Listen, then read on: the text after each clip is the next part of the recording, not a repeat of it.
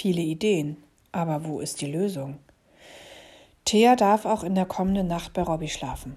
Tante Dora steckt noch etwas Proviant in Theas Rucksack und schon machen sich die Freunde wieder auf den Weg. Der Himmel ist blitzblau, nur am Horizont sind ein paar Wölkchen zu sehen. Robby und Thea schlendern bei Bäcker Ole vorbei, der gerade mit großen Besenschwüngen seinen Laden ausfegt. Hallo, ihr zwei, sagt Ole. Ole ist groß und breit und der Bauch unter seinem weißen Kittel so rund wie ein Holzofenbrot. Seine Glatze glänzt wie ein Berliner Pfannkuchen mit Zuckerguss. Ole sieht einfach wie ein richtiger Bäcker aus. Von oben bis unten, findet Robby. Wie geht's, wie steht's?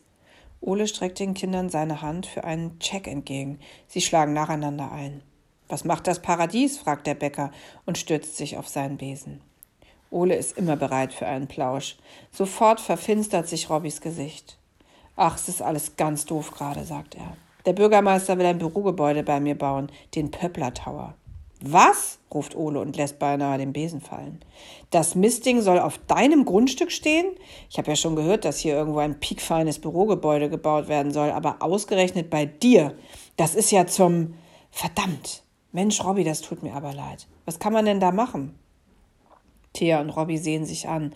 Eigentlich haben sie ja gehofft, dass die Erwachsenen wissen, was zu tun ist. Und nun fragen die Erwachsenen immer zu die Kinder, was man machen kann. Erst Johann, dann Tante Dora und nun Ole. Sie zucken mit den Schultern.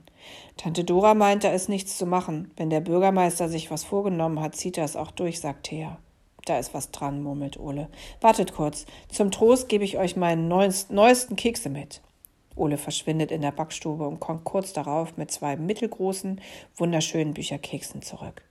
Thea liest die Keksaufschrift vor. Wunderwald. Super Buch, sagt Ole, mit Apfel-Walnussfüllung. Als die Kinder im Paradies ankommen, werden sie sofort von Momo und Carla begrüßt. Thea streichelt Momo. Ein paar Tränen tropfen auf sein samtweiches Fell. Wie soll man das mit dem Neubau denn nur den Tieren erklären? Robby setzt sich mit Carla auf der Schulter an die Feuerstelle. Er betrachtet seine Räuberhöhle. Er weiß noch genau, wie er letzten Winter mit Oma Hilde das Dach repariert hat und wie froh sie gewesen sind, als sie endlich den kleinen Ofen einbauen konnten. Nun kriegt uns niemand mehr hier weg, hat Oma zufrieden gesagt und Robby dabei ganz fest an sich gedrückt. Robby seufzt. Wenn die wüsste. Zweige knacken, ein lauses Schnauf, leises Schnaufen und Prusten ist zu hören. Kein Zweifel, da kommt Johann durchs Gebüsch gekrochen. Na, gibt's was Neues? fragt der Postbote hoffnungsvoll und zupft sich die Tannennadeln aus den Haaren und von seinem Hemd. Nein, leider nicht, antwortet Robby. Aber ihm fällt ein, dass er Johann noch was fragen wollte. Sag mal, Johann, kannst du vielleicht, kennst du vielleicht einen gewissen Leo da Vinci aus JWD? Leo da was? Nee, warum? Ah, ich habe ein Buch gefunden, das dem vielleicht gehört. Wenn ich wüsste, wo er wohnt, könnte ich es ihm zurückbringen. Tut mir leid, den kenne ich nicht. Bei dem trage ich keine Post aus, aber vielleicht wohnt er auf der anderen Seite von JWD. Ich kann ja bei Gelegenheit mal meinen Kollegen fragen. Und jetzt, Kinder, sagt Johann und dann klatscht er in die Hände. Lasst uns ein Lagerfeuerchen machen, solange wir das noch können. Man muss die Feste feiern, wie sie fallen. Er zieht ein großes Paket Würstchen aus seiner Posttasche. Robby schleppt trockene Zweige und Holzscheite zur Feuerstelle. Darf ich das heute mal machen? fragt Thea aufgeregt. Sie hat Robby schon oft beim Feuermachen zugeschaut. Klar, sagt Robby. Zuerst schichtet Thea einen Haufen dünner Zweige aufeinander. Darauf baut sie ein kleines Zelt aus drei größeren Stücken Holz. Robby reicht ihr ein Streichholz. Vorsichtig hält Thea die Flamme an die untersten Zweige. Sofort entwickelt sich ein kleines, qualmendes Feuer. Thea ist stolz. Bei dir kann ich mindestens genauso viel lernen wie in der Schule, sagt sie zufrieden. Soll ja bald losgehen mit der Baustelle, sagt Johann, als das Feuer schön gemütlich vor sich hin lodert. Ich habe mir überlegt, dass wir vielleicht eine Unterschriftenliste machen können. Eine Unterschriftenliste? Wie geht das, will Thea wissen. Da unterschreiben alle Leute, die für oder gegen etwas sind. Also in unserem Fall die, die gegen den Bau des neuen Bürogebäudes sind.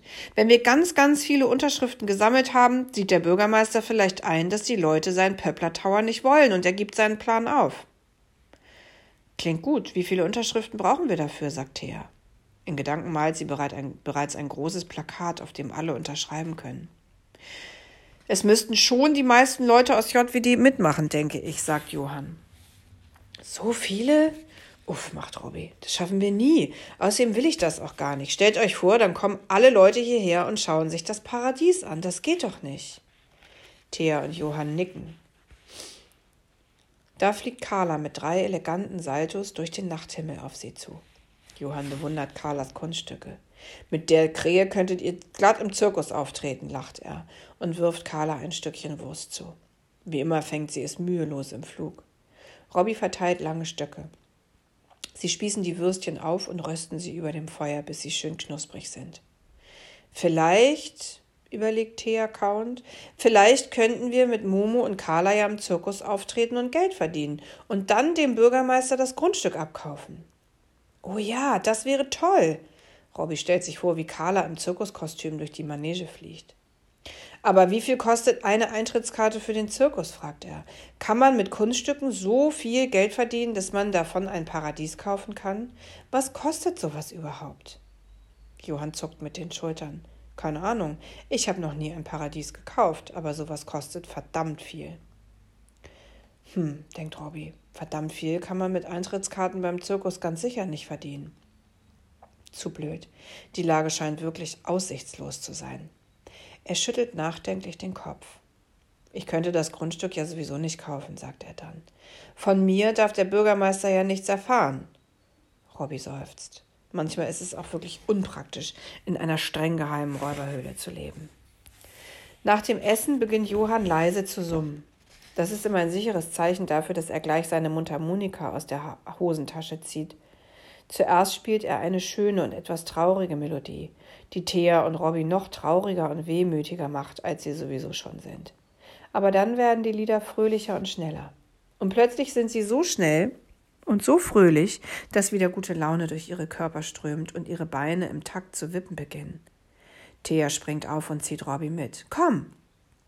Zusammen tanzen sie um das Feuer.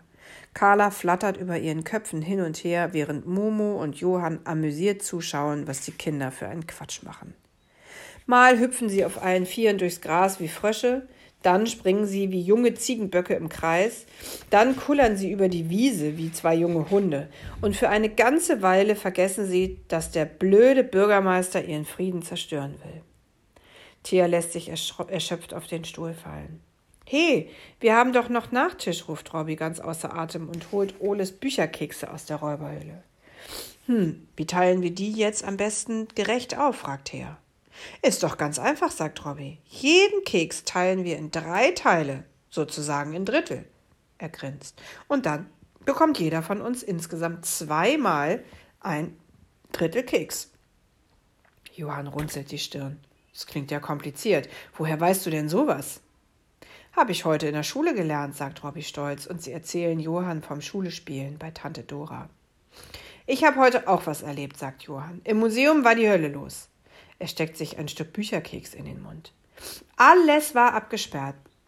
Ein Polizeiauto stand vor dem Haus. Ich kam gar nicht rein, um die Post abzugeben.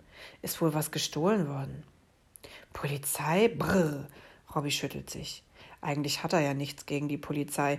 Im Gegenteil, Polizisten können sehr nett und hilfreich sein. Aber immer wenn er einen Polizisten sieht, hat er Angst, gefragt zu werden, wo er wohnt. Und dann müsste er die wilde Hilde und sich und das Paradies verraten.